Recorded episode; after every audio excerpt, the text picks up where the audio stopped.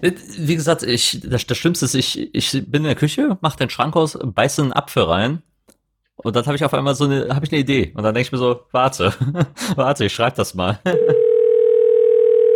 Hallo. Hallo, ich möchte gern Film frühstücken.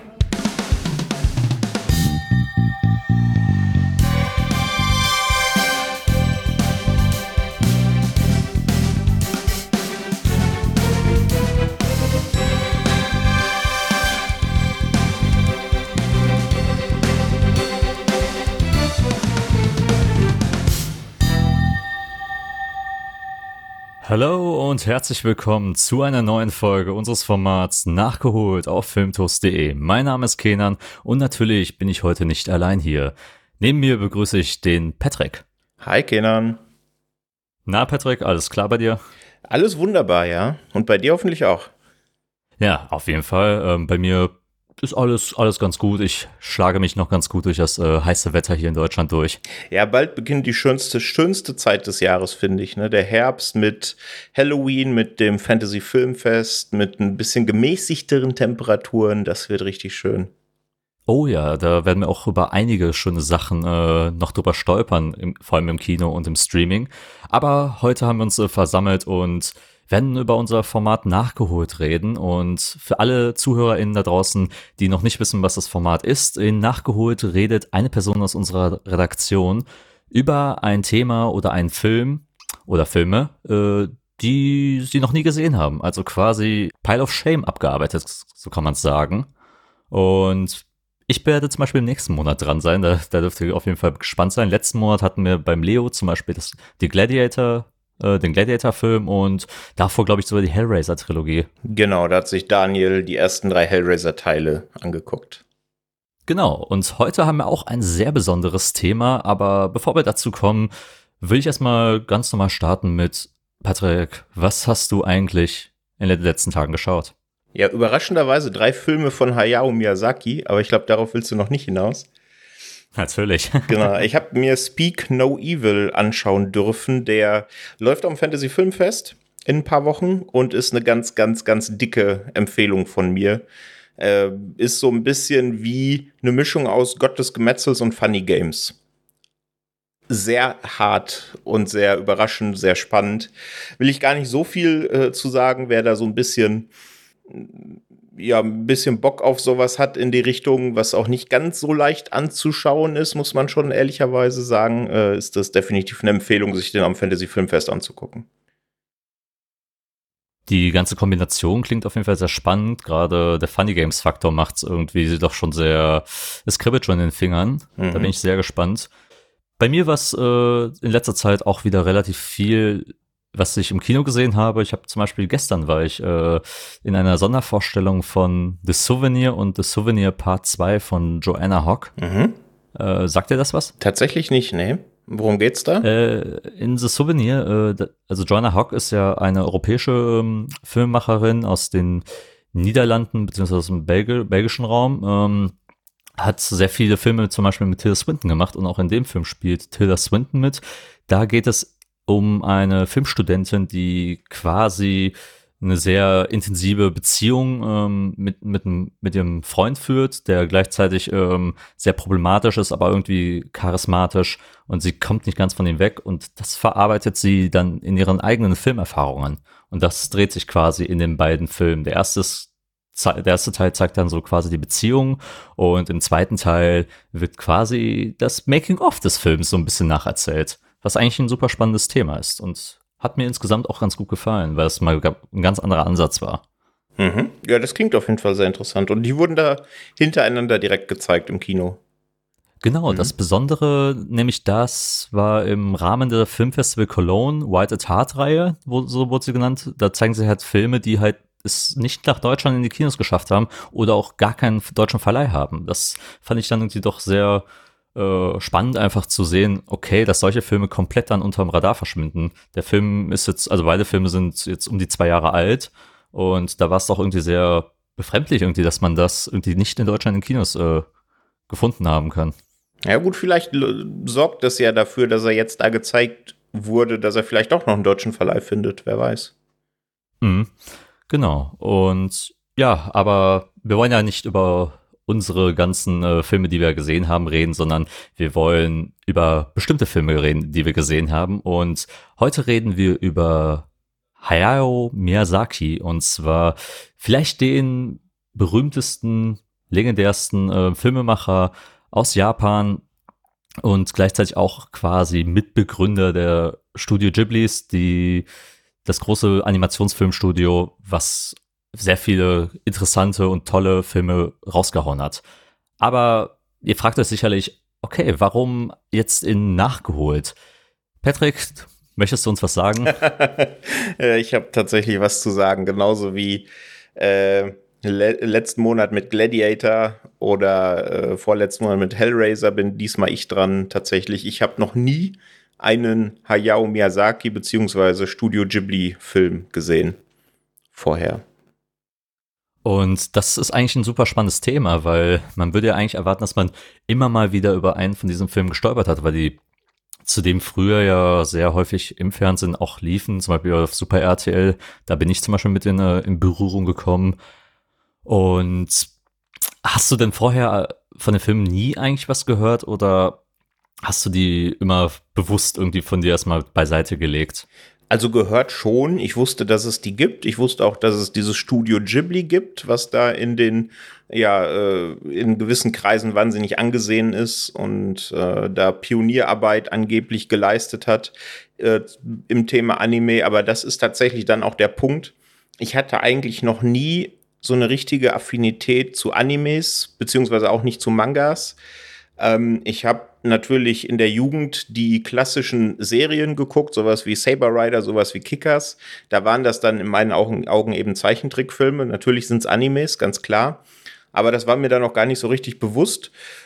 Und deswegen habe ich eigentlich auch nur, ich bin es mal im Kopf durchgegangen, einen einzigen Anime in meiner Sammlung, hier in meiner Filmsammlung. Kannst du erraten, welcher das wohl ist? Ähm, Akira? Tatsächlich nicht. Akira muss ich auch noch schauen. Habe ich auch oh. noch nicht gesehen. nee, es ist äh, Paprika. Oh, ja. auch, ein, auch ein sehr, sehr, sehr guter Film. Genau, von Satoshi Kon. Ja, großartiger Film, richtig, richtig gut. Ähm, das ist aber tatsächlich der einzige, den ich habe. Und deswegen, ähm, ja, aufgrund der fehlenden Affinität zu Anime an sich, ist mir tatsächlich auch noch kein Miyazaki- bzw. Ghibli-Film über den Weg gelaufen bisher. Alright. Dann wird es natürlich sehr spannend sein, jetzt darüber zu reden, weil ich habe dir natürlich einfach mal drei Filme an den Kopf geworfen, die du aus dem Bereich dir anschauen solltest. Und ich bin gespannt, was du dazu sagen wirst. Ja, vorab vielleicht, was hat dich dazu bewogen, genau diese drei Filme auszuwählen? Steckte da eine Agenda hinter oder sind das deine Favoriten oder was, was steckt dahinter? Ich habe mir erstmal gedacht, wir nehmen erstmal drei Filme aus drei verschiedenen Jahrzehnten, weil der Miyazaki ist halt auch schon seit den 80ern nämlich äh, unterwegs und produziert auch für Studio Ghibli seit ähm, 86 mit äh, Das Schloss im Himmel schon Filme für die und hat und hat es eigentlich jetzt auch bis äh, immer noch getan, ähm, bis in die 2010er rein.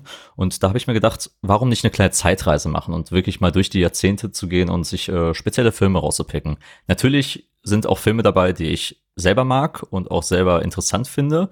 Gerade äh, der erste und der zweite Film zählen zu meinen Favoriten. Und den dritten habe ich mir auch dann zum Beispiel ausgewählt, weil er auch einfach super interessant und auch, denke ich mal, der Rede wert ist ähm, weil er nochmal andere Themen aufgreift und auch ein ganz guter Mix zwischen den äh, erst beiden genannten sein wird. Mhm. Und ja, wollen wir uns dann doch, denke ich mal, einfach mal reinstürzen in das Abenteuer und starten wir einfach mal direkt mit dem ersten Film. Und zwar habe hab ich ja schon gesagt, wir starten in den 80ern mit Mein Nachbar Totoro von natürlich Hayao Miyazaki und kurze kleine Infos zum Film. Und zwar geht der Film 86 Minuten. Es gibt natürlich jetzt keinen großen Cast und auch keinen großen bekannten Voicecast. Das, was ich äh, zumindest an bekannten Namen herausgefunden habe, ist Noriko Hikada, äh, Hidaka, Hidaka ähm, bekannt aus Ranma, Anhalb, Inuyasha, äh, Death Note, also sehr bekannte Anime-Serien, die man, die auch hier in Deutschland äh, hin und wieder mal liefen. Gerade die erst genannten waren ja damals in 2000 bei RT2 immer wieder ähm, im Gespräch. Kennst du eine von den drei äh, Serien? Nur Death Note. Und die hat mir der Kollege äh, Krischi und Jan aus der Redaktion mir mal auf den Zahn gelegt. Da soll ich doch unbedingt mal reingucken. Und bald steht bei mir kleiner Urlaub an, da habe ich viel Zeit und vielleicht widme ich mir äh, dann mal dem äh, der Serie. Mal gucken. Ah, okay. Ich bin dann auch sehr gespannt, was du davon halten wirst. Äh, Death Note ist definitiv auch ein sehr interessantes Werk, was dann weniger interessant äh, geremaked wurde in der USA mit der Netflix-Verfilmung. Das habe ich mitbekommen, ja. Mögen wir da den Mantel Schweigens drüber legen? das war leider nicht so gut. Hm, aber weiter zu den allgemeinen Informationen, die wir noch haben. Mein Nachbar Totoro aus dem Jahre 1988 ist sehr gut bewertet worden auf den verschiedenen äh, Plattformen. Auf Letterboxd hat er einen 4,2 Score, also von 5, IMDb 8,1 von 10 und auf Rotten Tomatoes 95% Certified Fresh von 100% natürlich. Und worum geht es in dem Film? Wir erleben eine kleine Familie bestehend aus einem Vater und zwei Töchtern, die aufs Land äh, herausfahren, äh, während äh, ihre Mutter gerade im Krankenhaus gelandet ist. Der Vater muss äh, einen neuen Job anfangen und die Töchter müssen natürlich mit der neuen Umgebung klarkommen und auch eine neue Schule besuchen. Die Töchter heißen ähm, äh, Sasuki und ähm, Omei und beide werden dann irgendwann mal reingeholt in, in diese kleine Welt, die sich, die, die, die sich dort offenbart, und zwar ein Wald voller Geister. Und sie lernen dann den magischen Geist Totoro kennen, der dann sie dazu, die, gerade die jüngere von den beiden dazu anstiftet, äh, von zu Hause wegzugehen. Und das zündet natürlich äh, einige Konflikte innerhalb der beiden Geschwistern. Und im Film geht es quasi dann darum, wie Trauer äh, dadurch ein bisschen bewältigt werden kann, wie Totoro den beiden helfen kann, wieder zueinander zu finden, nachdem sie im Konflikt äh, geraten sind aufgrund der Krankheit und des Krankenhaus, äh, Krankenhausaufenthalts ihrer Mutter. Das grob äh, zum Film. Und natürlich, du hast ja natürlich sicherlich von dem Film vorab mal gehört und du hast auch bestimmt die Bewertungen auch vorab gesehen. Wie waren denn deine Motivation und die Erwartung auch an mein Nachbar Totoro? Ja, also es ist mir natürlich schon über den Weg gelaufen. Also gerade dieses ja berühmte Filmplakat, auf dem eben Totoro da steht, mit, ich glaube, da schon mit dem Schirm, wenn ich mich recht entsinne. Ne? Das, Korrekt. Genau, das war auch immer so für mich das Aushängeschild, unbekannterweise natürlich von Studio Ghibli. Und deswegen habe ich das so als ähm, ja, vielleicht Kickstart ähm, wahrgenommen. Und das war auch so meine Erwartung, dass das vielleicht so die, dass es ein Frühwerk ist von Studio Ghibli von Miyazaki.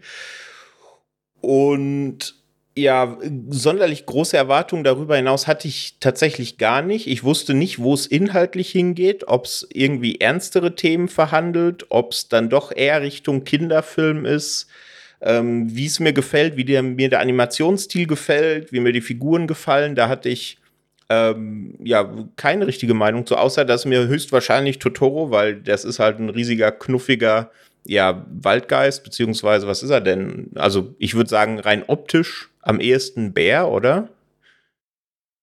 Hat ein bisschen die Anleihen von so einem Bär, Katzen ähnliches Wesen, also irgendwie so in, dem, in, in die Richtung hineingehend. Eine Bergkatze, ja, genau. Und da wusste ich, dass mir das auf jeden Fall schon taugen wird. Und ich hatte irgendwo auch mal auf Screenshots diesen Katzenbus natürlich gesehen.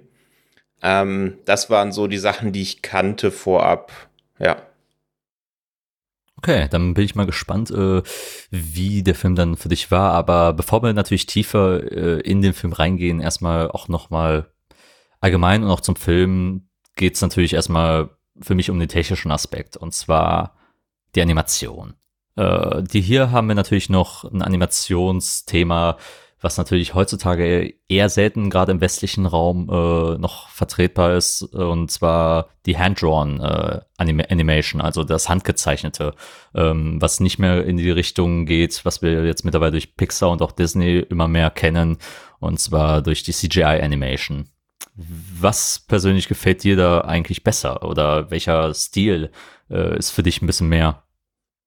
Äh, ja, also aufgrund eben meiner fehlenden Anime-Erfahrung ist das schwer zu beantworten. Also ich mochte den Stil äh, in mein Nachbar Totoro, halt dieses, dieses Handgezeichnete. Das hat mich dann tatsächlich auch so an die Anime-Serien erinnert, die ich halt nicht bewusst geguckt habe, eben außer Kickers und Saber Rider, wie vorhin gesagt. Aber man hat da natürlich immer, wenn man mal RTL 2 irgendwann Anfang der 2000er, Ende der 90er eingeschaltet hat, hat man natürlich das ein oder andere dann mal an sich vorbeifliegen sehen. Und daran hat es mich dann tatsächlich erinnert. Wir kommen ja dann nachher bei den zwei weiteren Filmen noch so ein bisschen zu, ja, ich glaube, ja, auf jeden Fall anderen Animationsstilen, ähm, die mir dann doch noch eine Spur besser gefallen haben, weil gerade im zweiten Film, ne, im dritten Film, den wir heute besprechen, hat dieser ja, dieser Animationsstil-Mix auch ein bisschen auf die Geschichte eingezahlt, fand ich. Und deswegen ja, also ich habe da keinen großen Favorit. Mir hat der Stil von mein Nachbar Totoro aber schon ganz gut gefallen, ja. Mhm. Und wie stehst du das nochmal so im Verhältnis, wenn du jetzt mein Nachbar Totoro gesehen hast, zu normalen amerikanischen äh, Animationsfilmen, die du jetzt äh, gerade auf Disney Plus zum Beispiel sehen kannst? So Sachen wie Toy Story, Wally, -E, ähm, jetzt auch vielleicht so aktuelle Filme wie Lightyear. Mhm.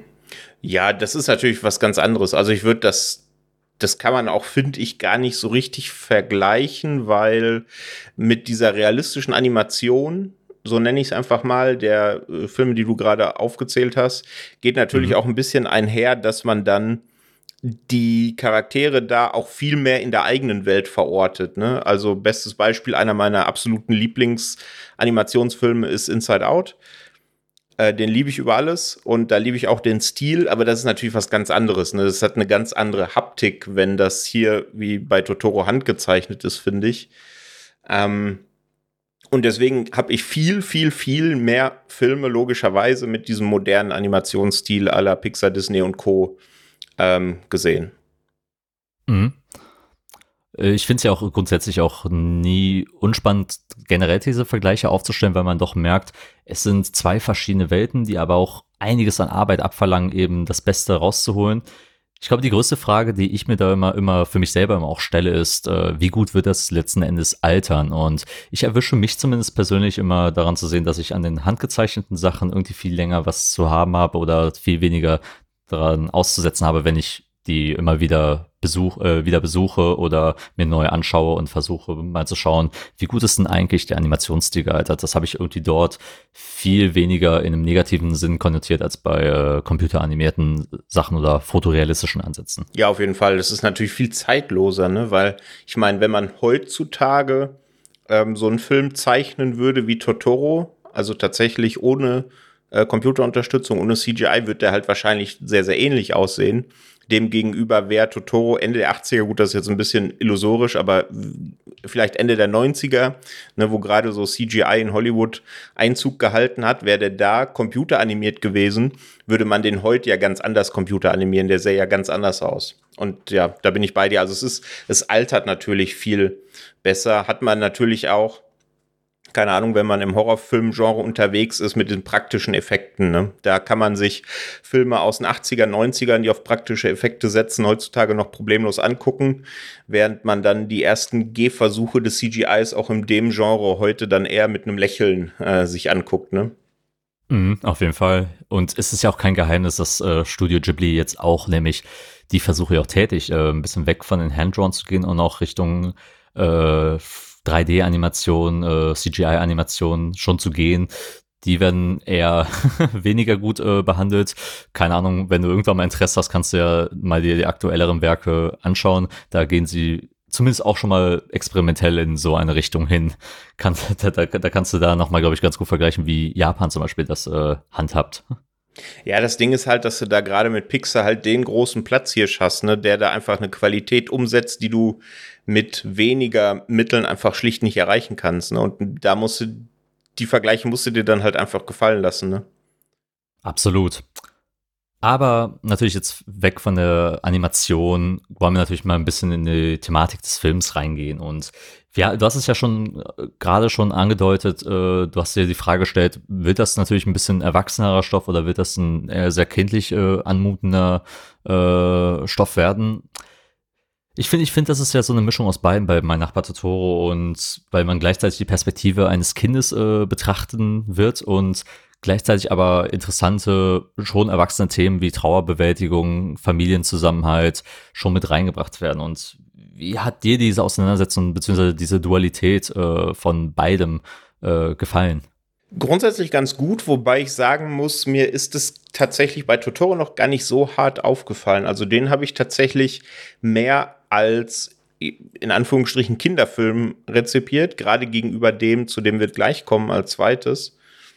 Und klar behandelt er natürlich auch ernste Themen, du hast es gerade angesprochen, aber ich finde, dass das hier noch nicht so richtig durchkommt oder zumindest ist es nicht bis zu mir durchgekommen. Also ich hatte den tatsächlich, ja, wie gesagt, als Kinderfilm. Ich habe mir irgendwann mal aufgeschrieben, als ich habe mir so ein paar Notizen gemacht, während ich die Filme geguckt habe dass ich am Anfang, und jetzt werde ich wahrscheinlich in den Kommentaren dafür äh, geschlachtet, äh, Patterson und Findus-Vibes hatte beim Film. Ich weiß nicht, ob das wegen dem, ähm, wegen dem handgezeichneten Stil ist, wegen dem Anime-Stil oder vielleicht auch wegen der Themen oder vielleicht auch eben, weil es sich eher an Kinder richtet, weiß ich nicht, was so, so richtig der Kicker war, dass ich, dass ich daran denken musste. Ähm, aber tatsächlich äh, ja, ist mir diese, diese, diese Dualität zwischen ernsten Themen und äh, ja, Kinderfilmen hier noch gar nicht so richtig aufgefallen. Das wird gleich noch ein viel stärkeres Thema beim zweiten Film. Mhm. Das ist auf jeden Fall ein wichtiger äh, Disclaimer schon mal für den Film, den wir danach besprechen werden.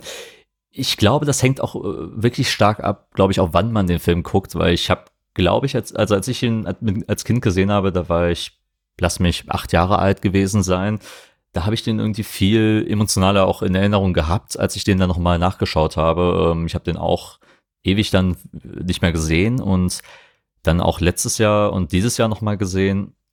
Und da habe ich auch gemerkt, okay, es ist gar nicht mehr, mehr so in der ernsten Schublade unterwegs, wie, wie ich es als Kind in Erinnerung hatte. Da merkt man, da merke ich dann do, doch irgendwie, dass der Ansatz sich dann, glaube ich, äh, anders äh, verhält und wie man auch die Emotionalität und die Ernsthaftigkeit dann auch bewertet. Ähm, Gerade wenn man halt den Film als Kind sieht und wenn man den Film dann als Erwachsener sieht. Äh, ich glaube, das spielt da auch nochmal eine große Rolle. Also ich stimme da auch äh, vollkommen zu, dass das gerade, wenn man im Erwachsenenalter sieht, nicht mehr so stark vorhanden ist. Ja, aber das glaube ich auch, dass das eben ein ganz großer Faktor hier gerade bei dem Film ist, wann man den zum ersten Mal gesehen hat. Ne? Und nur bin ich ja 36, fast 37 und habe den jetzt zum ersten Mal gesehen. Da nimmt man den natürlich ganz anders wahr, als wenn man den, ich weiß gar, ist der ab null freigegeben? Ja. Ja, okay. Und dann kann man den ja wirklich im jüngstmöglichen Alter äh, gucken. Und da glaube ich schon, dass es da so ein paar Aspekte gibt, die tatsächlich einem dann auch ein bisschen Furcht einflößen. Gerade so der Katzenbus. Ich meine, klar, Katzen sind süß und so, ne? Aber den fand ich schon ein bisschen creepy, ehrlich gesagt. Weiß nicht, mhm. wie ich den äh, gefunden hätte. Oder diese, diese, diese diese, ja, ich, Staubtierchen da am Anfang, diese, diese Geister, die äh, May da ja versucht zu vertreiben. Ich glaube, wenn man das tatsächlich äh, als kleines Kind guckt, dann kann einen das schon irgendwie ein bisschen mehr in einem auslösen.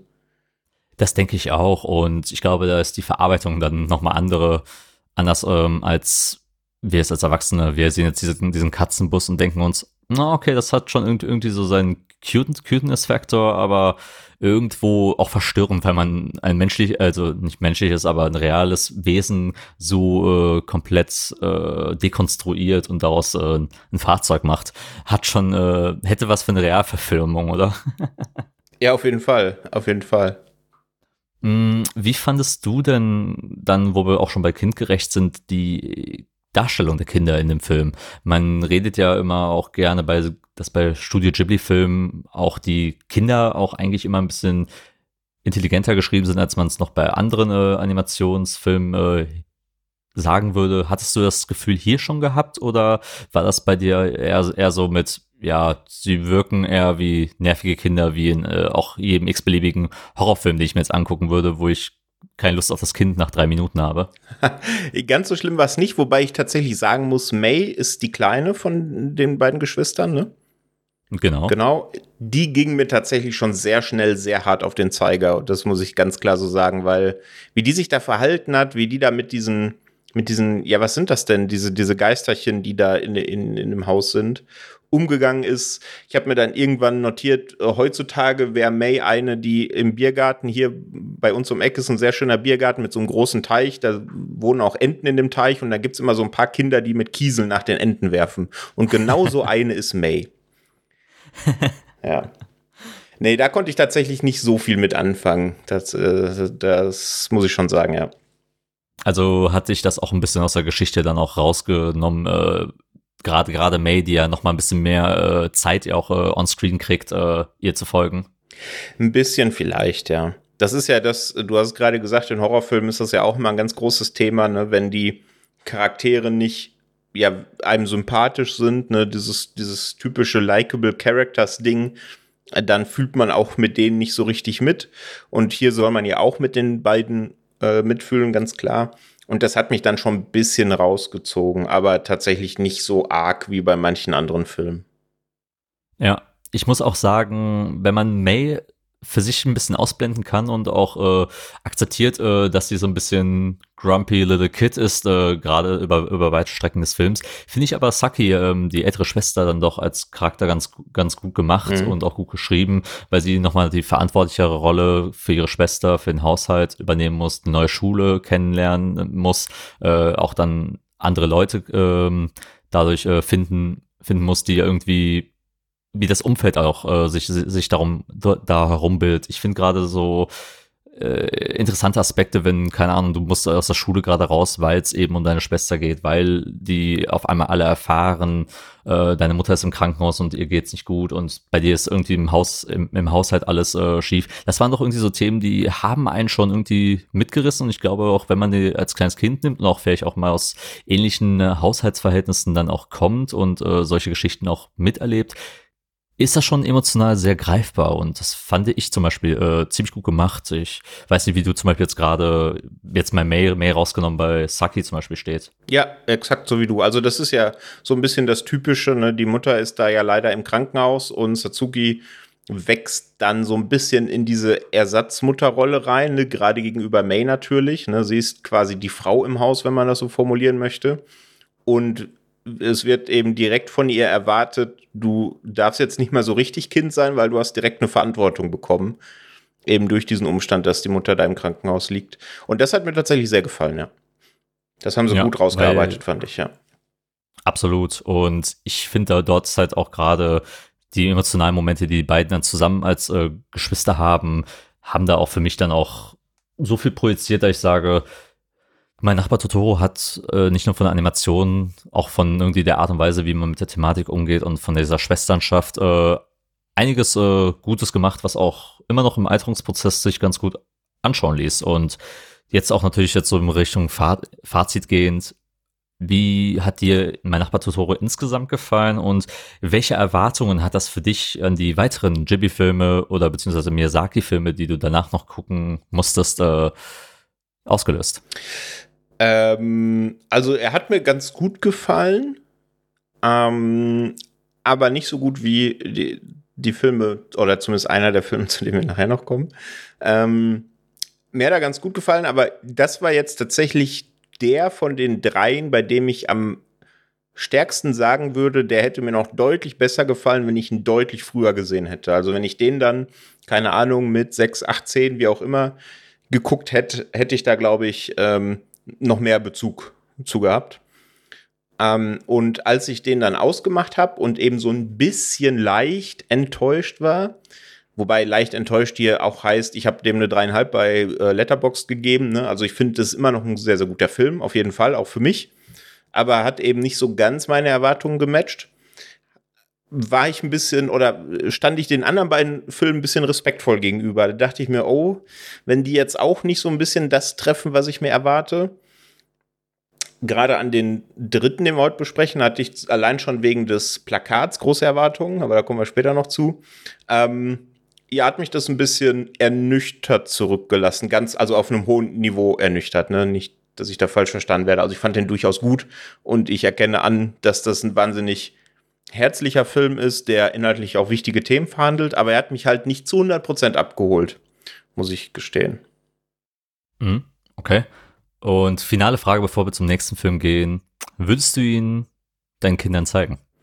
Meinen hypothetischen Kindern würde ich den definitiv zeigen, ja. Und da würde ich auch sagen, ähm, dass das ein Film ist, wie gesagt, den man durchaus recht früh sich anschauen kann. Auch recht bedenkenlos, vor allen Dingen gegenüber den beiden, zu denen wir nachher kommen. Alright, dann ziehen wir weiter äh, und gehen zu unserem zweiten Film von heute. Und er ist natürlich auch ein sehr berühmter Film und ich bin sehr gespannt, was du auch davon halten wirst. Und es handelt sich nämlich um Prinzessin Mononoke aus dem Jahre 1997. Und hier auch nochmal kurze Basics äh, dazu. Der Film geht einiges länger und zwar 128 Minuten und hat beim Sprechercast äh, mit Akihiro Miwa äh, eine bekannte und auch sp für später wiederkehrende äh, Sprecherin auch mit dabei. Ähm, das kommt, dazu kommen wir aber gleich, äh, später noch dazu. Und zu den Scores kann man nur sagen, dass der ähnlich gut bewertet ist wie mein Nachbar Totoro, Letterbox 4,3, IMDb 8,4 und auf Rotten Tomatoes 93 Prozent. Also auch hier über jeden Kritiker Zweifel erhaben. Und da stelle ich natürlich jetzt mal an dich die Frage, worum geht es in Prinzessin Mononoke, Patrick? Es geht um den jungen Prinzen Ashitaka, der wir, also das Ganze spielt in, in Japan. Ähm, äh, Ashitaka, der wird eines Tages von einem Eber, mit dem offensichtlich irgendetwas nicht zu stimmen scheint, am Arm verletzt. Und da scheint sich so eine Entzündung mehr oder minder, später wird natürlich aufgelöst, was es ist, zu bilden. Ähm, und er droht eben daran zu sterben.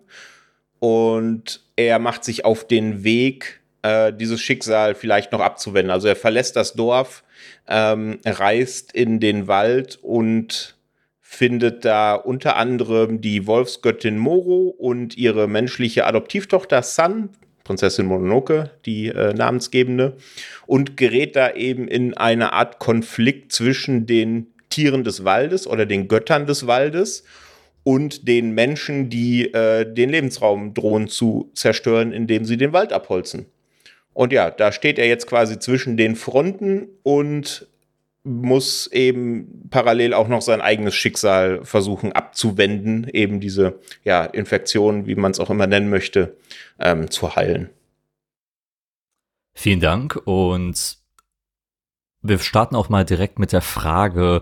Wir haben ja schon deine Erwartungen und Motivation äh, von nach Totoro äh, schon befragt und da möchte ich natürlich dir noch die Frage stellen, wie hat es sich angefühlt, äh, gerade Prinzessin Mononoke nach Totoro dir anzuschauen, weil es dann doch nochmal einen anderen Tonus trifft. Der Film ist ja viel düsterer, viel ernster und haut auf einmal mit seinen Themen, zu denen wir auch gleich noch kommen, äh, nochmal viel konkreter in eine Richtung und äh, ist dann nochmal viel universeller ähm, getaktet. Wie war das für dich auf einmal, ähm, diesen Film zu sehen, wie ähm, nach, nachdem man äh, erstmal so einen herzlichen Film wie Totoro gesehen hat. ja, ich war tatsächlich allein schon nach den ersten fünf Minuten, also der beginnt ja quasi schon mit einer groß angelegten Actionsequenz, eben als dieser Eber da aufs Tableau tritt und Ashitaka verletzt.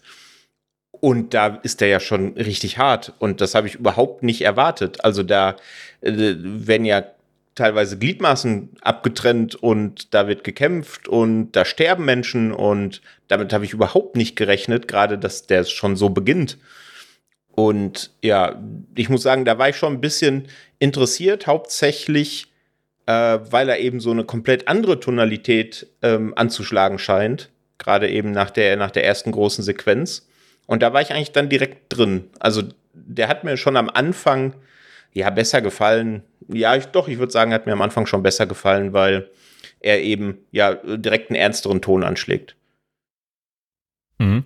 Das, da, da kann ich dir auch nur zustimmen. Ich denke gerade mit dieser sehr schon brutalen äh, ersten Sequenz merkt man, okay, hier weicht man schon äh, von Konzept von Totoro weg und von äh, alles ist herzlich und harmlos bis hin so mit, okay, den würde ich jetzt vielleicht nicht mal einem sechs- bis achtjährigen äh, zeigen. Nee, auf keinen weil Fall. Das dann schon, weil das dann schon in eine andere Richtung geht. Und wir haben ja schon gerade auch darüber geredet. in Animation hat sich da auch was getan und äh, es hat dann noch einen anderen Effekt. Es sind auch zehn Jahre vergangen natürlich auch, äh, also fast zehn Jahre ähm, zwischen Totoro und Mononoke. Und wie hat dir da auf einmal die Animation gefallen? Was hat es für dich dann äh, auf einmal für, für einen Blick, für den Blick nochmal verändert, äh, nachdem man jetzt zwei Filme hat zum Vergleichen? Also ich fand den Animationsstil gar nicht so anders als bei Totoro. Also da ist der Schritt zum dritten Film, den wir nachher noch kurz anreißen, deutlich größer in meinen Augen gewesen. Aber ich finde, äh, so wie sie es hier gemacht haben, hat super zu der Geschichte gepasst. Also der Film ist ja viel dynamischer, viel actionreicher. Da passiert viel mehr als bei Totoro. Und gerade in diesen dynamischen Szenen sieht die Animation wahnsinnig gut aus, finde ich. Genau, darauf wollte ich auch nämlich hinaus, weil hier hat man auf einmal viel mehr Bewegung, mhm. man muss viel mehr schon mit, äh, mit der Zeichnung auch machen, viel mehr dreidimensionaler auch arbeiten, weil eben diese schnellen äh, Bewegungen kommen, gerade auch in der End äh, am Ende, wenn es halt auch darum geht, äh, viel zu rennen, sagen wir es mal so, ähm, und viel und viel auch hin und her gesprungen wird. Äh, da hat es auch auf einmal so eine andere Art und Weise, wie man mit Animation umgeht. Du hast ja gerade Saber Rider zum Beispiel erwähnt. Wenn dort sind die Actionsequenzen immer sehr doch abgeschnitten gewesen und äh, da hat man dann immer sehr schnell mit äh, kleinen äh, Bleistift äh, Strichen halt quasi dann ein bisschen, bisschen die Bewegung halt äh, reingebracht. Hier wirkte das schon um einiges aufwendiger, viel professioneller, um es mal in, in die Richtung zu sagen, dass man halt auch da schon merkt, okay, man orientiert sich da auch schon mehr äh, Richtung technischer, versierteren Sachen ähm, und nicht nur halt nur der bloßen Zeichnung. Ja, allein am Anfang, ähm, wie dieser Eber schon animiert ist, ne, das ist ja ein riesiges Tier, denn also die Tiere sind da ja eine Art Götter bei in Prinzessin Mononoke und genau. der Eber wurde ja von irgendetwas befallen oder besessen oder wie man es auch immer nennen möchte. Und das führt dazu, dass er im Grunde alle Menschen umbringen möchte und alles Menschliche aus seinem Wald vertreiben möchte. Und wie das animiert ist, diese Besessenheit, ich kann es ganz schwer beschreiben, weil das einfach, ich weiß nicht, wie würdest du es beschreiben, wie das aussieht? es hat schon diesen, ähm, doch klassischen animierteren Take, den man auch schon öfter mal gesehen hat, von wegen, man zeichnet sich äh, oder man stellt sich eine ähm, Idee, ähm, so, so eine Entität vor, die halt über einen verfügt. Ähm, mhm. Aber das ist halt eben in Worte schwierig zu fassen, aber das sollte man dann eher lieber fühlen und sehen, äh, anstatt es sich in Worte beschreiben zu lassen. Ja, absolut. Aber ich fand, also das, und äh, das hat der Film auch später dann noch ähm, äh, gerade Richtung Ende, das hat ja fast schon ein bisschen, äh, ist jetzt schwierig, das Wort in den Mund zu nehmen, weil wir immer noch über ein Anime sprechen, aber es hat ja schon fast Body-Horror-Aspekte. Mhm, auf jeden Fall. Ja, also das hat mich schon sehr, äh, das war, ist, ist mein my Cup of Tea. da kann ich auch nur zustimmen. Und auch in der them thematischen Ansetzung hat der Film ja auch nochmal einen großen Sprung gemacht. Er ist, wie gesagt, ernster düsterer geworden. Ich zähle mal jetzt auch mal ein paar Themen auf, die man so reingebracht hat in den Film. Äh, Thema wie Umweltzerstörung, die Koexistenz von Mensch und Natur, kann das überhaupt irgendwie miteinander harmonieren und existieren und auch gleichzeitig eben diese Art von Mischung, äh, wie sehr greift ein Mensch in die Natur ein, wie greift ein Mensch in andere Völker ein. Das sind Themen, die auch uns heute politisch ja immer noch bewegen und wahrscheinlich wichtiger denn je sind, äh, wenn es gerade um Artenerhaltung und auch um äh, die Art und Weise, wie man mit äh, im postkolonialen Zeitalter ja auch äh, mit, mit sowas umgeht. Ich meine, wir haben auch schon andere Animationsfilme dann auch die in die Richtung gesehen, Pocahontas äh, als großes Beispiel. Ähm, wie hat dir da der Turn insgesamt auch gefallen? Ähm, ich meine, klar, alles ist erwachsener geworden, aber wie fandest du den Umgang? Wie fandest du die Art und Weise, wie diese Messages, diese Themen kommuniziert wurden anhand äh, der auch beschriebenen Charaktere, anhand der Götter im Wald zum Beispiel? Ja, es hat mich witzigerweise an einen Film erinnert, gerade auch von der Thematik, den ich auch vor kurzem erst geguckt habe für unser anderes Format, hier in Horror zur 1991er Folge. Da habe ich nämlich Clear Cut gesehen. Und der erzählt im Grunde eine ähnliche Geschichte, ist aber eben ein Realfilm. Da geht es um einen Papierkonzern, der die Wälder im Norden Kanadas rodet und deswegen die Natives, die da wohnen, aus ihren Gebieten vertreibt. Und da gibt es eben genau diesen Clash eben mit den, ähm, mit dem indigenen Volk, was sich nicht vertreiben lassen will und mit der Moderne, mit der Industrialisierung, die quasi in ihren Lebensraum prescht. Und das hat mich zu 100 Prozent an, an Mononoke erinnert. Und hier natürlich noch mit diesem Take mit den, mit den Waldgöttern, wie die dargestellt sind. Absolut großartig. Also es hat mich dann von was das angeht, auch so ein bisschen an einen anderen unfassbar großartigen Film erinnert, nämlich The Green Knight irgendwo so ein bisschen. Ähm, und ich wollte einfach, ich habe mir die ganze Zeit gedacht, jawohl, ich würde gerne ein Videospiel in dieser Welt haben, weil ich die Welt erkunden will, weil ich wissen will, was gibt's denn da noch so? Was gibt's denn da noch so für Waldgötter? Und was kann man da noch so alles erleben? Also die Welt hat mir wahnsinnig gut gefallen und auch äh, wie dieses Thema da verhandelt wird, eben mit den, mit den Waldgöttern gegen die Menschen, ähm, ist natürlich mit dem Holzhammer, ne? Also die Message, die der Film ähm, präsentieren will, drückt er auch ordentlich durch.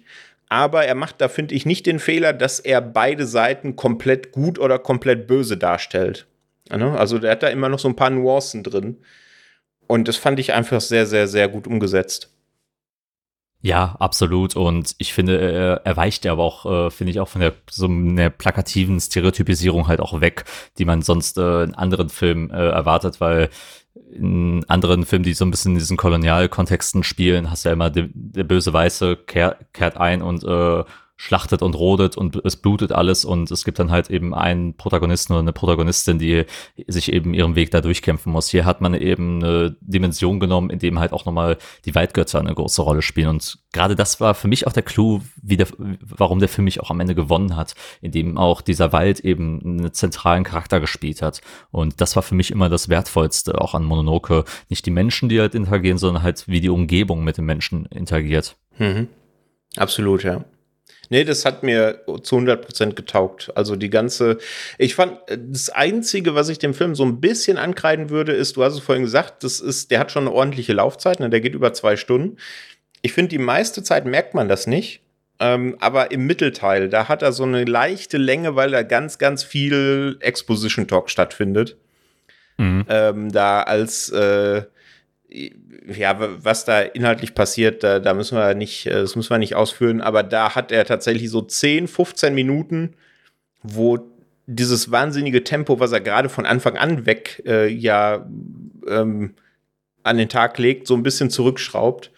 Und da fand ich es ein bisschen, ja, ein bisschen zerdehnt. Aber ansonsten ähm, fand ich gerade hinten raus, hat man dann die, die Laufzeit nicht mehr gemerkt. Ich glaube, das ist auch die Kunst, die man auch immer versuchen muss, gerade wenn man sich für eine so eine La Laufzeit auch entscheidet äh, und es mit einem brachialen Tempo ja auch äh, vorangeht, äh, da immer mal versuchen, Pausen oder Charaktermomente, die in ruhigerer Natur stattfinden, äh, einzubauen.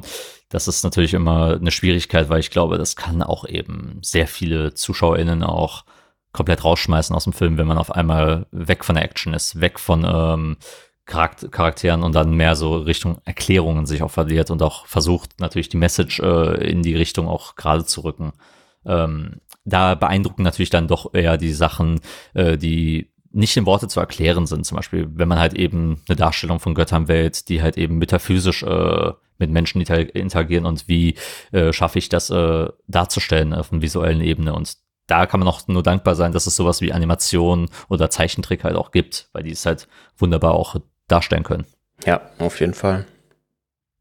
Ähm, meine Frage, die ich noch dazu hätte, wie haben dir denn die menschlichen Charaktere denn gefallen? Weil ich glaube, bei so einem Film geht man ja auch immer gerne in die Richtung, dass das Spektakel doch immer aufregender sein kann als die Charaktere an sich. Und hier haben wir ja auch eben kindlichere und jugendlichere Charaktere äh, mit reingesetzt, die halt eben in die in Richtung von Protagonisten und Protagonistinnen gehen. Wie fandest du das hier dargestellt? Also es ist mir ne, weder negativ noch positiv aufgefallen. Also ich fand tatsächlich die Sun, also Prinzessin Mononoke, anfangs ein bisschen arg eindimensional, weil die ja schon sehr forsch ist und man wenig über sie erfährt, zumindest am Anfang. Das, ne, Im Laufe des Films ändert sich das natürlich. Ähm, aber der Film ist nicht so, oder aus meiner Sicht nicht so ähm, charakterzentriert, wie es eben Totoro ist Ne, hier ist es tatsächlich eher die Geschichte, die im Vordergrund steht, eher das, was da in dem Wald passiert, diese, dieser, dieser Culture Clash, wenn man es so nennen will, äh, ist da eher im Fokus. Und deswegen sind mir die Charaktere tatsächlich oder die Figuren ja weder störend noch besonders äh, ja, positiv aufgefallen, muss ich gestehen. Also es war dir auch nie jetzt egal, was mit äh, den Protagonistinnen passiert? Nee, egal nicht. Wobei man tatsächlich ja sagen muss, ne, äh, der Film geht ja am Anfang schon direkt mit einem relativ hohen Bodycount los. Ne? Also da kann man sich ja sicher sein, dass der ein oder andere, die ein oder andere Hauptfigur im Laufe der Geschichte dann doch vielleicht auch noch das Zeitliche segnet. Und das war mir bei den meisten Figuren dann tatsächlich nicht egal. Also das hat der Film dann doch geschafft. Okay, ähm, ja, und abschließend noch äh, würde ich dir jetzt natürlich fragen, wie hat dir Mononoke insgesamt gefallen?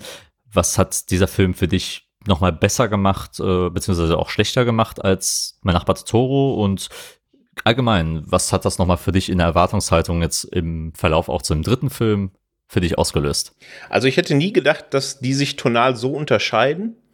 In meinem, also wir haben ja ganz am Anfang schon ein bisschen drüber gesprochen, für mich ähm, war Studio Ghibli immer oder die Miyazaki-Filme immer so ein, ähm, ja, so eine Tonalität, ne? So ein bisschen das, was, was ich jetzt bei Totoro gekriegt habe. Also mit sowas, ja, brutalem und wenig leichtfüßigen, wie jetzt bei Mononoke, habe ich überhaupt nicht gerechnet.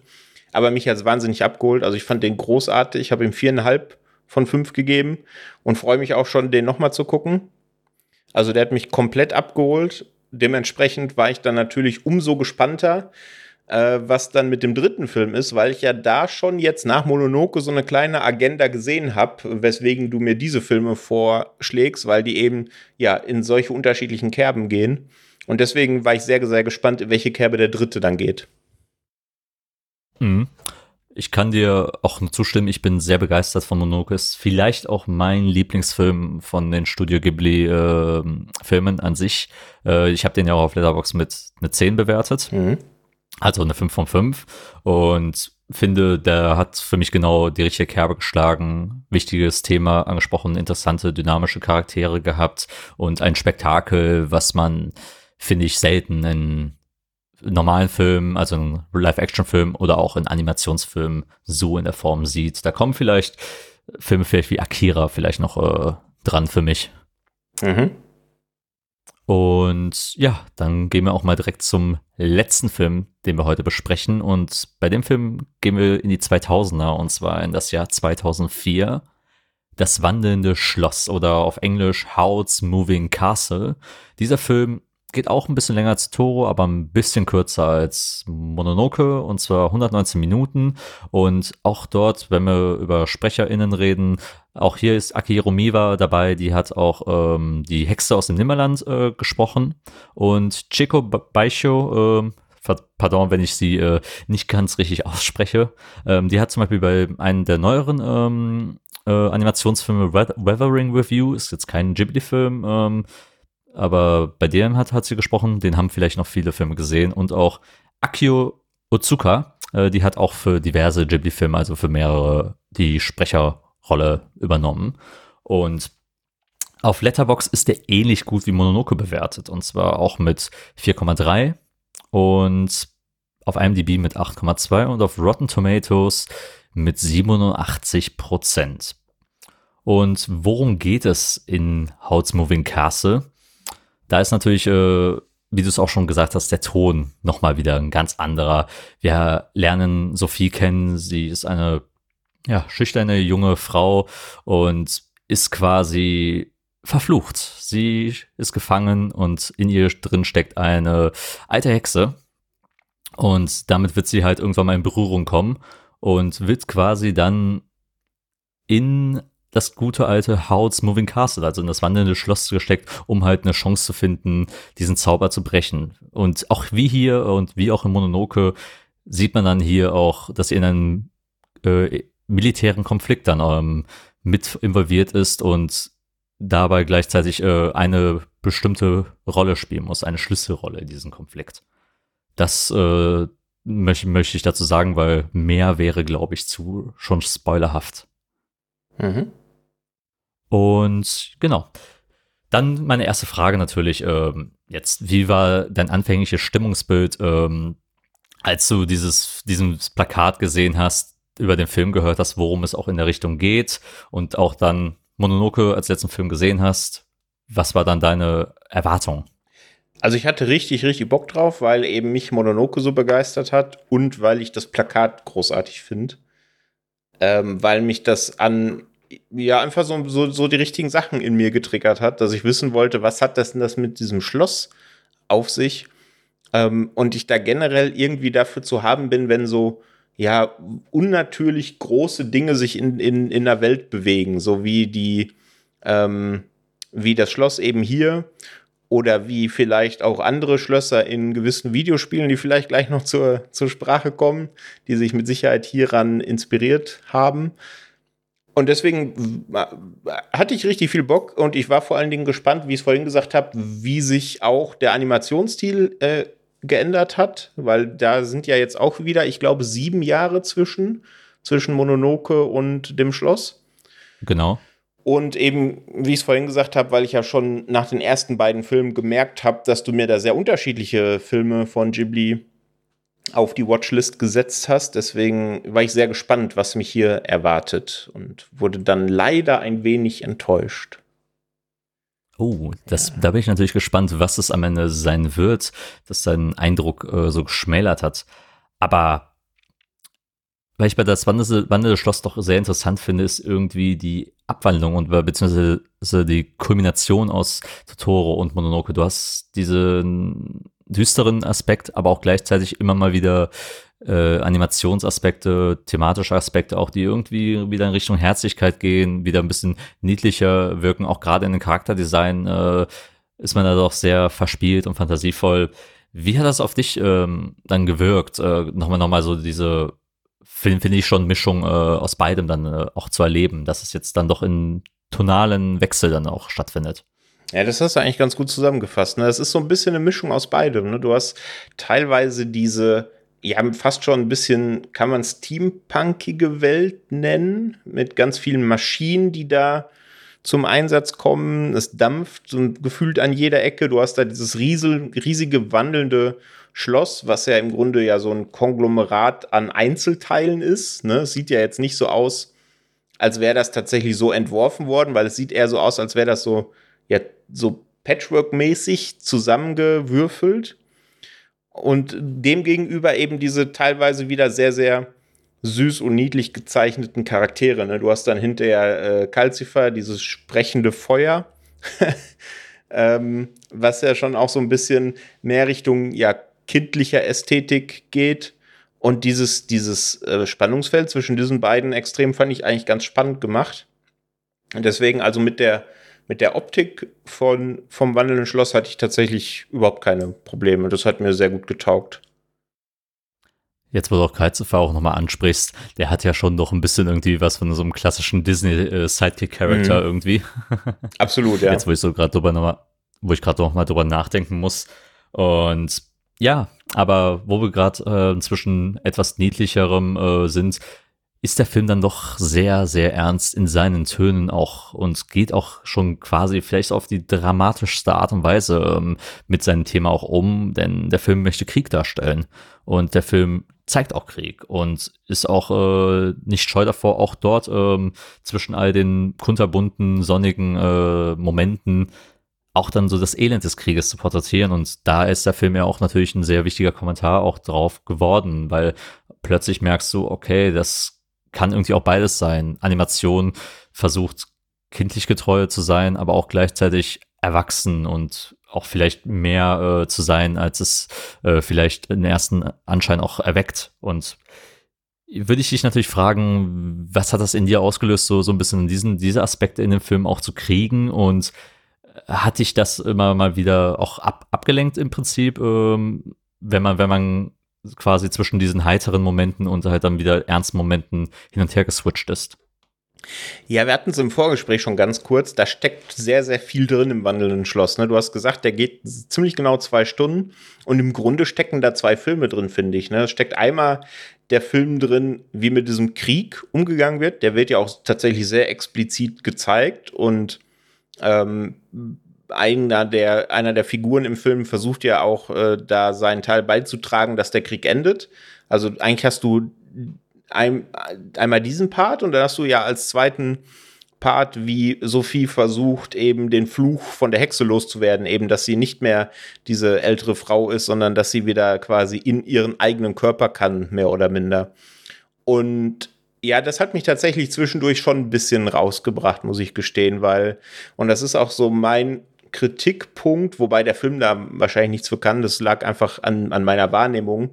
Da war mir viel zu viel drin in dem Film. Also der legt ja ein unfassbares Tempo vor und man hat gar nicht, oder ich hatte das Gefühl, dass man gar nicht so richtig die Gelegenheit bekommt, das Gesehene zu verarbeiten und dann ist er schon wieder am nächsten Handlungsort und erzählt dann wieder eine Geschichte und springt dann eben zwischen diesen beiden Storypunkten auch noch hin und her. Und ich hätte einfach viel lieber noch viel mehr über dieses wandelnde Schloss erfahren, warum ähm, da also es ist ja so bei dem wandelnden Schloss, es gibt da einen Ausgang und es gibt so eine Art Drehregler neben dem Ausgang und je nachdem, wie man den einstellt, führt die Tür ähm, ja woanders hin. Und diesen Aspekt fand ich wahnsinnig spannend und da hätte ich gerne noch viel mehr von gesehen, aber äh, kaum hat man sich das angeschaut und ein bisschen drüber nachgedacht, springt der Film schon wieder woanders hin. Und der hat mich zwischenzeitlich, muss ich leider gestehen, auch mehrmals verloren, so dass ich auch irgendwie ja dem nicht mehr so 100% gefolgt bin und das ähm, ja wird direkt bestraft, weil dann hat man schon wieder irgendeinen Plotpoint verpasst und muss vielleicht sogar zurückspulen und sich das nochmal angucken. Und ja, deswegen, das war mir alles ein bisschen zu viel, muss ich gestehen. Das kann ich sehr gut verstehen. Ich finde, gerade in der letzten halben Stunde fällt das am stärksten auf, weil dort bist du inmitten des Climaxes und hast auch irgendwie das Problem, dem Ganzen zu folgen, weil es eben komplettes Chaos ist. Und da ist es auch immer schwierig, dann immer die Charaktere im Fokus zu behalten und irgendwann mal verliert man nochmal, was, wer kämpft gerade auf welcher Seite, wer verfolgt gerade welche Motivation und äh, was ist eigentlich das, das Ziel jetzt des Ganzen. Und ich finde, es löst sich auch am Ende sehr kitschig und sehr ähm, standardmäßig auch auf, was ja. mich persönlich auch am meisten enttäuscht hat äh, innerhalb des Films, weil, ohne, ohne zu viel zu verraten, es baut eine riesen Erwartungshaltung auf, weil es eben so eine faszinierende Welt ist, weil das Schloss extrem interessant ist. Die Charaktere alle sehr verschieden sind und auch ihre eigenen ähm, Geschichten auch mit sich bringen. Ich, ich, weiß, ich, weiß nicht, ähm, ob, da, ob, ob, man den heutzutage nicht eher als eine Serie verpacken würde, weil da so viel ähm, mitgehen würde, weil eben Alter, Liebe, Krieg, die Vermischung von Naturästhetik aus Mononoke mit Steampunk, wie du es ja schon gesagt hast, äh, alles sehr heraussticht. Irgendwie möchte das alles für mich nicht ganz, ganz so kohärent mischen, äh, wie man es sich, es sich wahrscheinlich auch erhofft hätte. Ja, das es ist greift so mein nicht, größter. Ja, genau. Es greift nicht so richtig ineinander. Ähm, aber ich glaube, dass, ähm, also ich habe den jetzt, wie gesagt, zum ersten und bis lang auch zum einzigen Mal gesehen. Und ich habe schon Bock, den nochmal zu gucken, weil ich jetzt eben ja mit einer ein bisschen eingestellten Erwartungshaltung rangehen. Ne? Ich weiß, was mich da erwartet, ich weiß, was mich da nicht erwartet und ich weiß, auf was ich jetzt beim zweiten Mal dann genauer schauen möchte. Und ich glaube, dass der schon noch ein bisschen wachsen kann bei mir. Aber im Grunde genau das, was du gesagt hast. Also, das hat für mich alles nicht so hundertprozentig ineinander gegriffen, leider. Obwohl der halt wahnsinnig coole Momente hat und wahnsinnig coole Charaktere, ne? Also, diese Vogelscheuche da, die ist ja wohl unfassbar creepy. Gottes Willen, Wahnsinn. Und ja, und auch das Schloss mega cool und Calcifer cool und aber es ist einfach zu viel. Okay, danke dir erstmal für, für die Ausführungen und ich kann dir da auch nur zustimmen. Ähm, wie gesagt, es war schon am Ende sehr doch ernüchternd letzten Endes. Ich meine, ich habe den Film auch super bewertet noch mit einer 3,5 von 5. Aber es war für mich schon irgendwie der schwächste Film von jetzt den dreien, die ich äh, jetzt auch nochmal selbst nochmal gerewatcht habe. Und ich habe ihn jetzt das dritte Mal gesehen und irgendwie ist er für mich auch nicht gewachsen. Für mich sind die Probleme dann doch eher stärker nochmal rausgestochen. Wie war das bei dir so? Also konnte insgesamt im, der, trotz der Flaws, äh, die der Film hatte, das, das ganze Ding überzeugen? Und und ich denke, gut, die Frage erübrigt sich eigentlich jetzt mal so vom Eindruck, aber welcher Film hat dir am besten gefallen und welcher am schlechtesten? Also ich hatte durchaus auch Spaß mit, äh, mit ähm, dem wandelnden Schloss. Das sollte jetzt nicht so negativ klingen. Ich habe ihn, glaube ich, mit drei oder dreieinhalb bewertet und habe auch definitiv Bock, den nochmal zu gucken, wie vorhin gesagt, weil diese kreative Energie, die da drin steckt, die sehe ich natürlich. Und ich hoffe, dass ich dir beim zweiten Mal dann noch ein bisschen mehr äh, wertschätzen kann. Und wenn ich jetzt einmal auf die drei Filme zurückblicke, ähm, erstmal, wie ich es vorhin schon ausgeführt habe, sind die wahnsinnig unterschiedlich. Damit hätte ich überhaupt nicht gerechnet. Ich hätte gedacht, dass sich die ton tonal in sehr ähnlichen Richtungen bewegen. Das ist ja definitiv überhaupt nicht so. Ähm, Totoro ist vielleicht der, der mich ein bisschen in Anführungsstrichen mehr enttäuscht hat, weil ich da höhere Erwartungen dran hatte. Und Mononoke ist tatsächlich der, der mich am meisten begeistert hat. Also, wie gesagt, da waren so viele Sachen drin, die ich mega interessant, mega cool fand und mit denen ich auch definitiv nicht gerechnet hätte. Deswegen wäre mein abschließendes Ranking auf der 1 auf jeden Fall Mononoke mit 4,5 von 5. Auf der 2 Totoro mit 3,5 und aktuell auf dem dritten Platz dann das wandelnde Schloss mit ja irgendwo zwischen 3 und 3,5 würde ich sagen. Das Ranking ist bei mir tatsächlich ähnlich, nur die Bewertung ist ein bisschen anders. Also Monoko ist ja bei mir eine 5 von 5, mhm. Totoro habe ich bei 4, 4 von 5 und wie gerade gesagt, äh, das war eine Schloss 3,5. Und ja, zum Abschluss möchte ich dir aber natürlich noch die Frage stellen, jetzt hast du dich durch drei Filme, äh, ich möchte nicht, ich möchte nicht gesagt quälen, du hast sie dir äh, anschauen, anschauen dürfen und hast Verschiedenes mitgenommen. Bleibst du denn dran bei den Studio Ghibli-Filmen? Und falls ja, hast du dir schon einen Film vielleicht rausgesucht, den du als nächstes schauen würdest? Also ja, ich bleibe auf jeden Fall dran, weil ich glaube, da steckt noch viel drin. Und es gibt ja tatsächlich auch noch sehr, sehr viele äh, Ghibli-Filme, die ich da erkunden kann.